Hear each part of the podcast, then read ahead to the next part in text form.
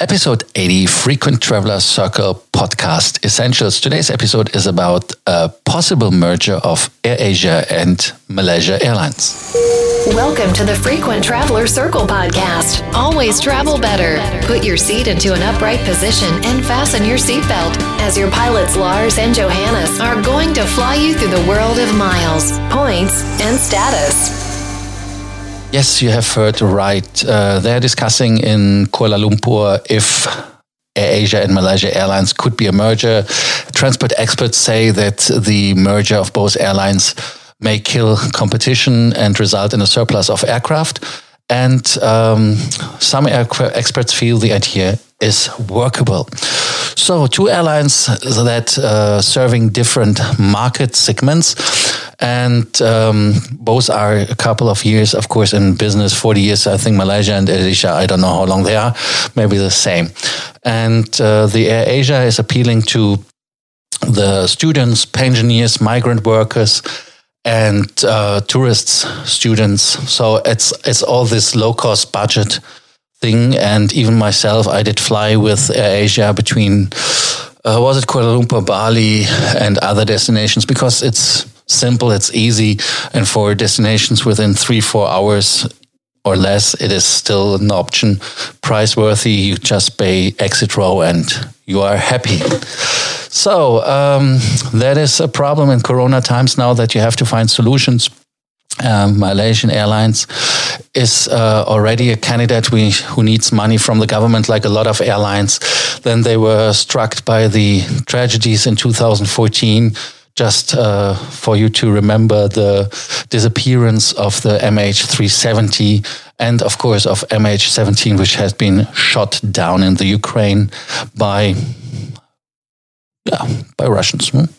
Uh, anyways. Um, now the uh, government is seeking a strategic partner for the national airline, and they say that the uh, Asia would be a probable partner for that it would be reduce the competition as it would be a monopoly. Some um, destinations are even overlapping and they could have lower overall frequencies between the destinations, reduce staff and workers, pushing more retrenchments of uh, airline staff and um, loss, less loss for the shareholders. And that is interesting in my opinion because that is a clash of different cultures. I mean, when are you flying AirAsia? When are you flying Malaysia Airlines? What is the market?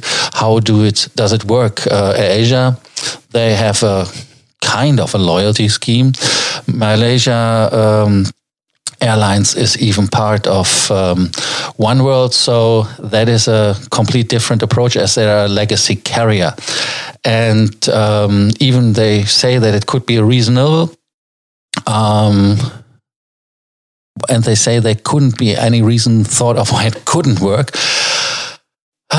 Uh, I don't know. I think that it's if, if, if you try to do, to appeal every to everyone and everything, then you have not a clear picture and and that shows in the service and it shows in in the strategy and and that is confusing not only for yourself it's confusing for the customers and so they will be avoiding maybe the service. So I don't think that is such a natural thing. Um, but there was a discussion even uh, in the industry that legacy carriers will have the long haul flights and the flights which are feeding those are done by low cost carriers. One example they mentioned was Lufthansa, for example, and will be feeded by EasyJet. Yes, sounds strange, is strange it doesn't sit well for me. Why? Yeah, I mean, if I'm flying business class and I'm connecting from somewhere to Frankfurt to Munich, do I want to fly with uh, with with um, EasyJet? No, I don't. And uh, that is the problem, in my opinion, when you do the equation for that. And um, even Asia said that they have no incoming revenue. 96% of its fleet was and is grounded. They are hopeful that they can start their business.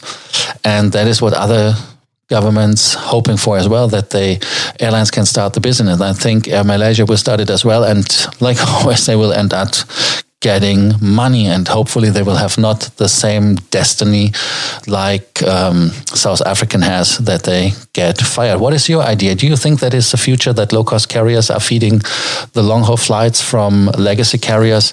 What is your idea? Let us know. And like always, when you have any question in regards of more miles, more points, more status, do not hesitate to call us or to write us.